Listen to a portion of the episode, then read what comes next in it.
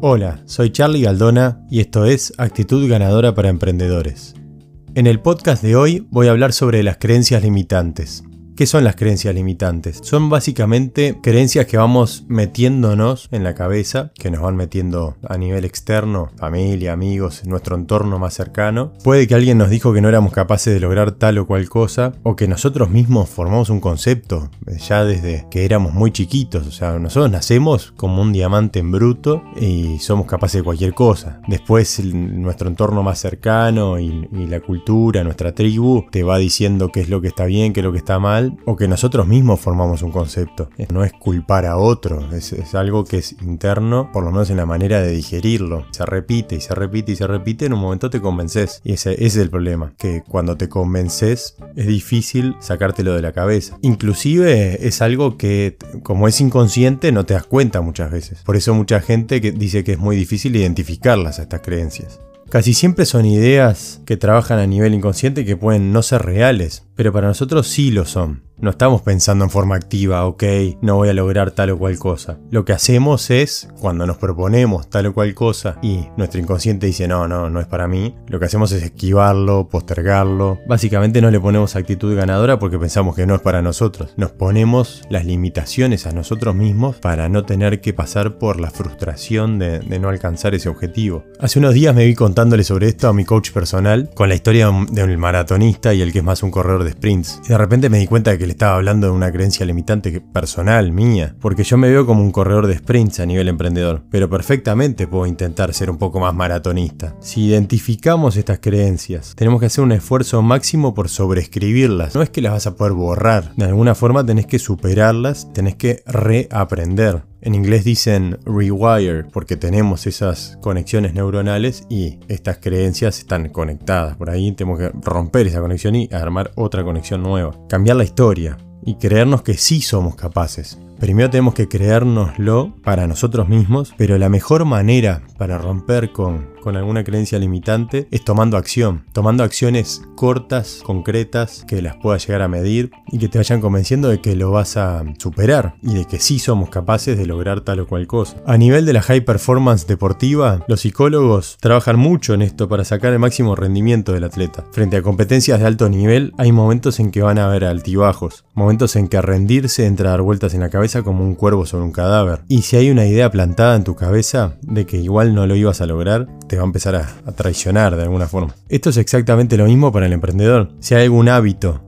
que no nos permite avanzar o lograr nuestros objetivos, seguramente esté atado a alguna creencia de que nosotros somos así por tal o cual razón, convencimos de ello, o alguien nos dijo que somos así y nos la creímos. Esto puede llegar a aplicar a cosas muy simples, como desde la impuntualidad a la desorganización, a la mala administración, o a nivel de lo que, de la manera en que nos manejamos financieramente y planificamos financieramente, o visualizamos que podemos llegar a, a lograr X objetivo financiero también. A ver.